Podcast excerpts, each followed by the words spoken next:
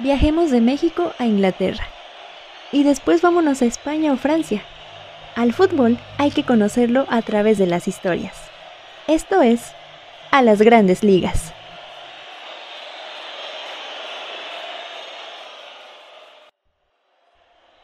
¿Qué tal a todos los que nos están escuchando en esta ocasión? Es un gusto para mí estar nuevamente con todos ustedes, estar en este segundo episodio del podcast A las Grandes Ligas. Yo soy María Litzel y bueno, espero que hayan disfrutado del el primer episodio, el episodio anterior, el cual les presentamos, que fue el de Newcastle United. Y bueno, que nos hayamos dado cuenta que hay muy buen fútbol en Europa, en Inglaterra, que bueno, prácticamente el fútbol tiene sus inicios ahí como deporte, el fútbol inglés, entonces pues hay que investigar más, hay que estar pues más informados y bueno, conocer más acerca de las historias de muchos clubes que bueno, nos llamen la atención y pues que en algún momento queramos saber su historia. El día de hoy no va a ser la excepción, nos vamos a quedar en el continente europeo, pero nos vamos a dirigir a otro país, también de un club muy famoso, el cual pues es reconocido a nivel mundial y bueno, ya más adelante les estaré diciendo de cuál se trata, no sin antes invitarlos a que nos sigan en nuestra página de Facebook. Estamos como a las grandes ligas, entonces para que ahí le den like a nuestras publicaciones. A veces subimos encuestas y bueno, todo, todo eso para poder interactuar con ustedes. Recuerden que estamos en Spotify, en Anchor y bueno, próximamente en otras plataformas para que puedan escuchar el podcast en donde ustedes quieran. Vamos a dar inicio en esta ocasión al segundo episodio de A las grandes ligas y bueno, ¿qué creen? Vamos a dirigirnos al país de España. En España hay muchísimos clubes muy famosos, hay clubes muy importantes y bueno, uno de los más queridos, de los más conocidos a nivel mundial, es del cual vamos a hablar hoy, que es el Fútbol Club Barcelona. Sí, ahí donde estuvo Messi muchos años, donde pues prácticamente debutó, ese club es del cual vamos a hablar. Nos vamos a centrar en la historia del Club Barcelona. Y bueno, este club, conocido popularmente como el Barça, todos lo conocemos así, la mayor parte de las personas decimos, ah, pues le vamos al Barça o no, pues Barça contra Real Madrid. Bueno, en esta ocasión vamos a abordar esta historia y bueno, este club es una entidad polideportiva con sede en precisamente Barcelona, España, fundado el 29 de noviembre de 1899 y bueno, registrado oficialmente hasta el 5 de enero de 1903, pero en sí fundado en ese año, en 1899. Además es uno de los cuatro clubes profesionales de España, junto con el Real Madrid, de los más famosos para este país, los cuatro grandes, digamos, así como aquí en México hay cuatro grandes del fútbol mexicano. Bueno, allá en España hay también cuatro grandes de esta liga, la Liga Santander, se llama en España. El sistema de juego en el que ellos están está Real Madrid, Fútbol Club Barcelona, Atlético de Bilbao y Club Atlético Osasuna. Yo también en esos grandes de España incluiría al Atlético de Madrid. En esta ocasión no lo consideran así, pero yo considero que el Atlético de Madrid también es un gran club y bueno, uno de los más conocidos de España, del mundo y también de los más queridos.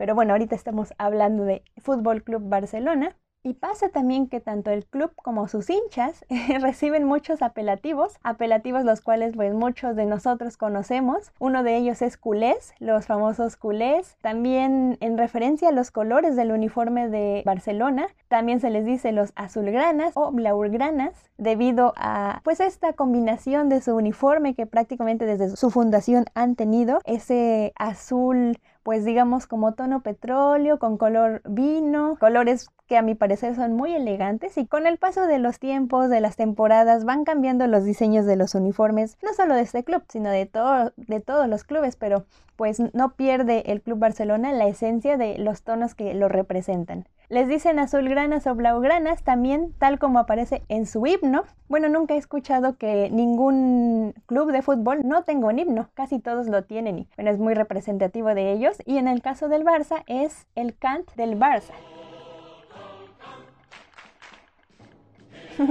el cual en su segunda línea menciona com la gente blaugrana, que en castellano quiere decir somos la gente azulgrana. Y precisamente por eso hace alusión a el nombre, al distintivo que le dan a sus hinchas y bueno, a los jugadores en sí y al club en general. El Fútbol Club Barcelona es el club español más laureado además. A nivel nacional, pues domina en sí la mayor cantidad de campeonatos obtenidos a lo largo de su historia, con 75 campeonatos entre pues diferentes ligas, entre 26 ligas de España, 31 Copas del Rey, 2 Copas de la Liga, 13 Supercopas de España y 3 Copas Eva Duarte y a nivel internacional ostenta también 22 trofeos. El Barça se sitúa en el segundo puesto europeo con tres Copas Mundiales de Clubes, cinco Ligas de Campeones, cuatro Recopas de la UEFA, cinco Supercopas de la UEFA, dos Copas Latinas y tres Copas de Ferias. Entonces, pues el Barcelona es uno de los clubes más campeones en España, obviamente, y bueno, a nivel internacional también tienen, pues ya como bien lo escuchamos, eh, muchos campeonatos, es uno de los más grandes. Y bueno, en sí la historia de este club tan famoso comienza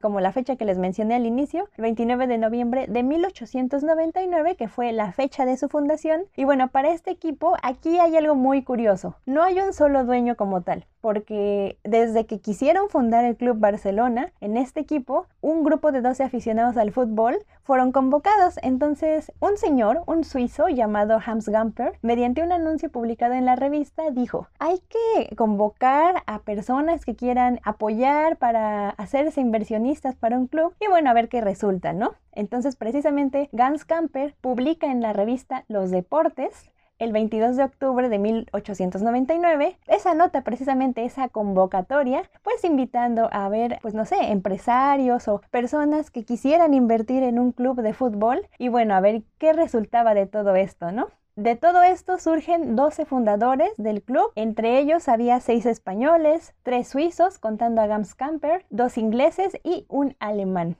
Imagínense que a través de un anuncio de revista nos hiciéramos fundadores de un equipo tan grande. Bueno, pues así fue como pasó con el Club Barcelona a través de una convocatoria para que pues gente que quisiera, personajes que quisieran invertir en este proyecto, se dieran la oportunidad de confiar en él. Hasta la fecha, el Barcelona no tiene un solo dueño, tiene muchísimos inversionistas. A lo largo de los años fueron incrementando el número de inversionistas. Ya hay miles de personas que están siendo parte del club, que invierten y que, bueno, a través de una votación se elige a quien va a ser en cierto rango de tiempo el presidente del club. Ya durante los años de 1910 el club dio un gran salto, porque pues obviamente ya estaba registrado como tal, dio un gran salto deportivo porque pues el club ya estaba de manera concreta, ya habían invertido cierta cantidad de dinero para que se fundara, ya estaba registrado y bueno, dio un gran salto deportivo y social. En lo deportivo porque iniciaron ganando dos copas de España y tres copas de los Pirineos y además llegaron a 3.000 asociados, ya no eran 12, ya eran 3.000 para ese año y se convirtieron ya en una de las sociedades más populares de Cataluña. En aquellos años también fue cuando se popularizó el apelativo que les mencionaba, los culé, referente a los aficionados del club. Y bueno, les voy a decir el por qué. La historia es, pues, a mi parecer un tanto graciosa, Pasa que, bueno, cuando el equipo jugaba sus partidos, había un campo situado en la calle Industria de Barcelona. Se llenaba masivamente, obviamente, cuando jugaba este equipo. Y desde la calle se veía pues cómo estaban sentados en las galerías hechas de madera todos los aficionados de espaldas y bueno, cada uno de los fans situados en la parte más alta de las gradas. Entonces se veía desde lejos hacia abajo las gradas. Y la imagen desde la calle obviamente era la gran cantidad de personas, pero pues como estaban de espaldas, se veían pues sus traseros, por no decir otra palabra, y por ello los aficionados del Barcelona pues tomaron este nombre y se les empezó a llamar culés, debido a la posición en la cual pues se veían los aficionados mientras disfrutaban del partido. Entonces precisamente por eso se les dice culés a los aficionados. Y bueno, ese es un, dato interesante acerca del club, acerca de, de sus fans, a los barcelonistas de corazón.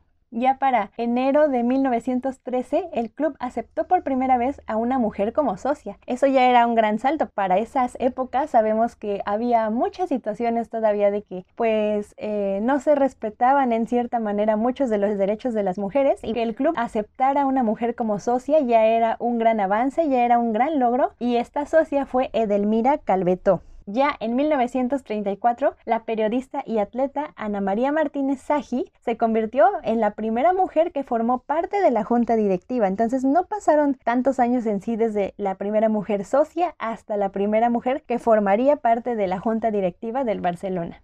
Hubo también una época muy importante para el club, la época de Primo Rivera, la República y la Guerra Civil en España de 1923 a 1957. Les voy a poner un poquito más en contexto porque los años de 1920 para adelante pasaron a la historia como la primera época dorada del club. Ya tenían algunos trofeos ganados desde 1910, pero en los 20 ya se había sobrepasado de 3.000 a 12.000 socios, ya eran muchísimos. En 1922, además, se estrena el gran estadio del club, el Camp de Les Corts, con capacidad para 30.000 espectadores. Para ese año también era un gran logro que hubiera un estadio para tanta cantidad de personas en un solo partido. Y fueron los años en el que el club ganó también cuatro Copas de España y para 1929 la primera Liga Española de la historia. También cabe anotar los incidentes acaecidos ya en 1925. Esto ya va más eh, con respecto a lo social porque sucede que el gobierno de la dictadura de Primo de Rivera cerró el estadio de Lecor durante seis meses y bueno, esto obligó a renunciar al presidente en ese entonces, al suizo Hans Gamper, el que les platicaba que convocó en la revista a los que quisieran invertir en el club y él era el presidente hasta ese entonces, pero tuvo que renunciar a causa de muchos muchas manifestaciones con las cuales la afición barcelonista recibió la interpretación de la Marcha Real. La Marcha Real es el himno de España en los inicios de una riña, de un encuentro. Entonces lo recibieron con silbidos, con, con gritos, se hubo una revuelta ahí debido al, a que cerraron las puertas del estadio. Esta situación hizo que Hans Gamper se viera obligado a renunciar. Entonces, pues sí, influyeron muchos aspectos sociales dentro del club por estos años y ya para los años de 1930 fueron también de gran crisis para el club. Como todos los clubes sufren crisis y bueno, esta época en especial para el Barcelona sí fue un poco difícil porque se inició la década con el suicidio de Hans Gamper. Se suicidó probablemente debido a la catastrófica situación económica también en la que se vio sumido tras el desplome de la bolsa de Wall Street en 1929. Cuando la bolsa de Street se desplomó, pues este inversionista suizo, eh, pues obviamente entró en una crisis eh, económica, tanto personal como del club, a pesar de que él ya había renunciado a la presidencia, pero pues obviamente podría decirse que era como el fundador, ¿no? Entonces esta situación hizo que se viera obligado a quitarse la vida y pues lamentablemente falleció. En la temporada ya de 1933 a 1934, el Fútbol Club Barcelona terminó en penúltimo. También tenían una muy mala racha eh, deportiva, evitando la última plaza que hasta la temporada anterior suponía el descenso en, la categoría más grande de España, en la primera división. Se salvaron, pero bueno, quedaron en penúltimo durante esa temporada. Quedaría solo por delante del Arenas de Guecho por seis puntos de diferencia. Aunque el equipo culé evitó obviamente el descenso, como bien se los mencionó, gracias a la ampliación de la primera división a 12 equipos, esto planificado por la Federación Española, cada país pues tiene obviamente su federación de, de fútbol antes del inicio de la temporada y bueno, que supuso que esa temporada no hubiera plaza de descenso, por eso precisamente el Barcelona se salva en esa ocasión de no descender, tuvo muy malos resultados, eso sí, pero bueno, se salvaron del descenso. Posteriormente, ya con el advenimiento de la Segunda República, se produjo un descenso de número de socios que se agravó con el estallido de la Guerra Civil Española en 1936. También eran muchas situaciones sociales las cuales causaban que hubiera conflictos dentro del club de manera interna, de manera deportiva. Entonces, pues todo esto son factores que influyen mucho para el funcionamiento no solo de los clubes de fútbol, sino pues de las organizaciones en general y esto es lo que sucede. En ese año, en 1936, además, el presidente del club ya era otro personaje, Josep Suñol, que era político de Esquerra Republicana de Cataluña, fue fusilado por las tropas nacionales en la Sierra de Guadarrama.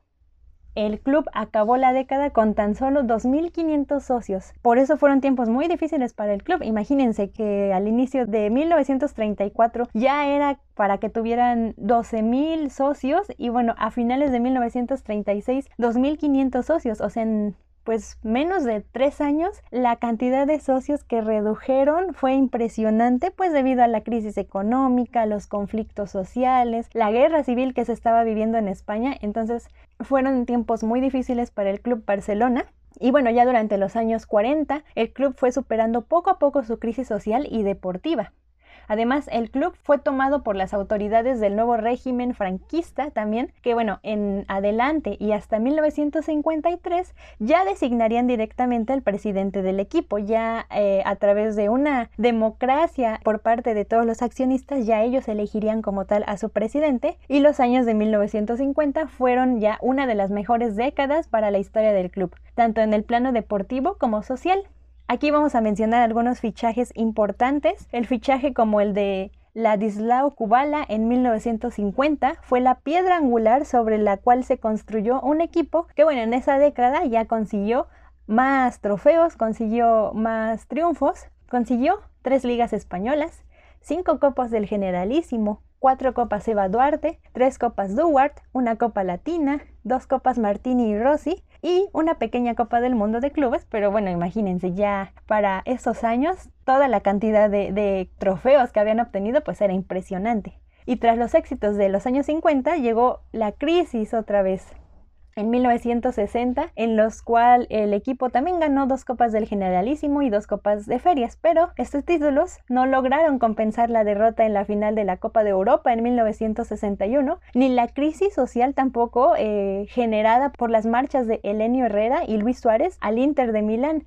Imagínense, pues, qué tan aficionado debe ser, qué tan, qué tanto debes amar a tu equipo como para ser parte de marchas para que no se vayan, pues, jugadores importantes de tu club a otro país, ¿no? Entonces por eso hubo una crisis, porque bueno, todos los aficionados culés hicieron una marcha pues para evitar que no se fueran estos dos jugadores al Inter de Milán. Sin embargo, no lo consiguieron, sí se terminaron yendo, pero bueno, como les menciono, tanto era el amor al equipo por parte de los aficionados que hasta marchas hacían. Ya para 1960 continuó el imparable aumento de socios del club. Pasó de 55 mil a 80 mil. Ya bueno, ya era un sostén muy grande para el club que ya hubiera tantos socios y fueron los años también en los que el club español abrió las puertas a los jugadores extranjeros y el Barcelona fichó a internacionales como Johan Cruyff, que bueno, ya después les voy a platicar un poquito más acerca de este jugador algunos datos importantes. Ficharon a este jugador, ficharon también a Johan Nickens, a Hugo Sotil, Hansi Kral y Alan Simonsen. Y de Johan Cruyff precisamente fue recibido en Barcelona como un auténtico ídolo, y es que la afición blaugrana veía en él pues la única esperanza de que su equipo saliera a flote. Fue entonces que se encontraba en penúltimo de la clasificación de la liga y que hacía 14 años no ganaban. Entonces Johan no defraudó a nadie en su debut en la liga el 28 de octubre de 1973 ante el Granada FC ayudó con dos tantos para conseguir el resultado de 4-0 en ese partido en su debut con el club y bueno pues por eso Johan Cruyff fue un jugador muy querido. Ya para los años de 1978 a los 2000 hubo ya una gran estabilidad en el club, ya pues épocas más modernas, por así decirlo. los años de 1980 fueron de grandes inversiones en el fichaje de grandes estrellas como bien sabemos Maradona, que fue una figura muy grande para el club Barcelona, también Lineker, que bueno, también fue un jugador importante, y en 1988 el club contrató nuevamente a Johan Cruyff, pero regresando ahora en el papel de entrenador. Un hecho que también marcaría el destino del club durante la siguiente década, ya en 1990. Además, lo más positivo de los años de 1980 fue la ampliación del Camp Nou y el incremento de socios que ya superaba la cifra de 100.000 100.000 socios que estaban al mando del Club Barcelona. Obviamente hubo una revitalización económica del club muy grande y también los éxitos de las selecciones de baloncesto, balonmano y hockey sobre patines que conquistaron importantes títulos españoles y europeos porque el Barcelona, un dato ahí interesante también, es que no solo se centra en el fútbol. El Club Barcelona está dividido también en distintos deportes y bueno, están acá la parte del baloncesto, balonmano y hockey. También conquistan títulos importantes y bueno, son son parte de los triunfos del Barcelona. Ya en el nuevo siglo, en los años 2000, el club fichó también a jugadores muy importantes como Ronaldinho, Samuel Eto'o, Rafael Márquez, el mexicano que hizo historia en el Club Barcelona, y Lionel Messi. Lionel Messi, quien debutó para el Club Barcelona en el partido oficial el 16 de octubre del 2004. A partir de ese año, este jugador marcaría pues una historia nueva en el fútbol y sobre todo en el Barcelona y en el fútbol argentino de donde él procede. Además de que la masa social del club también superó por primera vez en la historia la cifra de 140 mil socios. En el año de 1980 llegaban a 100 mil y ya para el 2004 140 mil en menos de 25 años ya aumentaban casi 50 mil socios, entonces pues también era un logro muy importante para el Barcelona. Y también la llegada de Pep Guardiola al mando del equipo. El Barcelona pasó a la historia en la temporada 2008-2009 tras conseguir el triplete, conquistando la Liga, la Copa y la Liga de Campeones. Tres campeonatos en una sola temporada. Fue gracias también al triunfo en la final de Roma ante el Manchester United por 2 a 0 que Pep Guardiola consiguió este triplete, convirtiéndose en el primer y único equipo español en haber logrado tal hazaña y pasando al selecto círculo de clubes europeos que lo habían logrado antes. Equipos europeos como el Celtic, el Ajax y Manchester United, precisamente a esos ingleses que les quitaron en esa ocasión ese campeonato.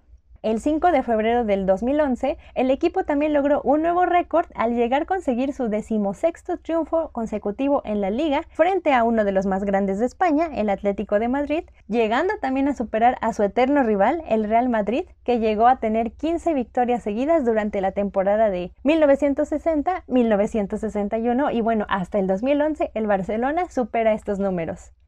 Ya para pues estos años más actuales, a partir del 2012, el Club Barcelona ha sido como todos los demás con respecto a las situaciones internas, a las financieras e incluso hasta sociales, como pues ya les mencioné todo esto de la guerra civil, las dictaduras de los españoles, que bueno, sí afectaron mucho, pero también como todos los clubes con sus altas y sus bajas. Han sabido mantenerse a flote y además el Fútbol Club Barcelona tiene jugadores que más goles han marcado en competiciones oficiales para el equipo y bueno, importantes también para la Liga Española. Lionel Messi es uno de los que encabeza la lista, César Rodríguez, el jugador Luis Suárez, Ladisao Kubala, jugador de los 50 y José Samitier. Ellos son los jugadores que están en la lista de quienes han marcado muchos goles en competiciones oficiales y que bueno, ya están dentro de las estadísticas. Para destacar obviamente al argentino Lionel Messi como máximo goleador histórico con 672 anotaciones y bueno, el futbolista que más títulos también ha cosechado en su estancia en el club con 34 campeonatos. El Fútbol Club Barcelona ha sido históricamente, junto con el Real Madrid, el club que ha aportado con los mejores futbolistas de España y uno de los conjuntos que más ha contribuido también a nutrir la selección de España. El jugador del Barcelona con más partidos internacionales con la selección española fue el centrocampista Xavi Hernández, quien disputó 133 partidos y junto a Leonel Messi, Andrés Iniesta, Sergio Busquets, Gerard Piqué y Carlos Puyol pertenecen también al selectivo de futbolistas barcelonistas del FIFA Century Club por haber disputado con 100 o más partidos con su selección nacional absoluta. Bueno, en el caso de Leonel Messi sabemos que es argentino, pero también ha disputado muchísimos partidos con su selección y bueno, esto hace que represente al Fútbol Club Barcelona durante la estancia en la que estuvo. Ya para finalizar, este club pues sí sabemos que es uno de los más grandes y una cosa que hace que el Barcelona sea verdaderamente único es su estatus como club de fútbol. Es uno de los pocos equipos además que no es una compañía limitada, que no es de uno, dos o tres dueños solamente. Esto significa que el club eh, sigue siendo propiedad de sus miembros. Actualmente hay 144 mil de ellos. Estos miembros también eligen al presidente del equipo a través de un complejo sistema de votación y bueno, es evidente que el Fútbol Club Barcelona está en pleno derecho de afirmar que esta institución obviamente ha creado y representa siempre su frase, más que un club.